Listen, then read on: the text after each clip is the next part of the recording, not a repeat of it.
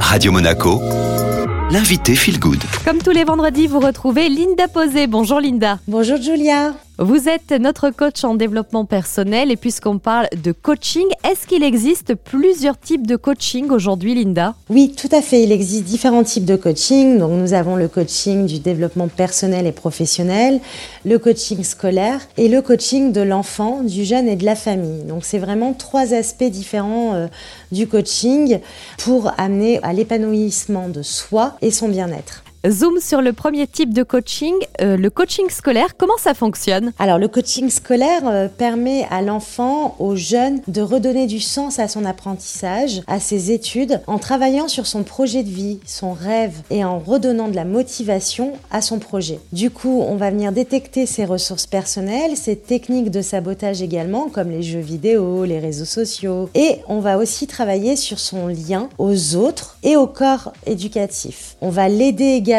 à regagner en motivation par le biais de méthodologies d'apprentissage et par la gestion du temps. Ainsi, on redonne du sens et de l'intérêt pour redynamiser sa motivation. Place maintenant au coaching de l'enfant et du jeune. Comment ça marche pour ce type de coaching, Linda? Alors là, on va vraiment retrouver euh, du coaching euh, de développement personnel comme moi je l'aborde, c'est-à-dire du coaching de l'être profond. On va aller venir détecter les conflits intérieurs qui touchent à l'estime de soi, à la confiance en soi, à l'image qu'on peut avoir de soi également.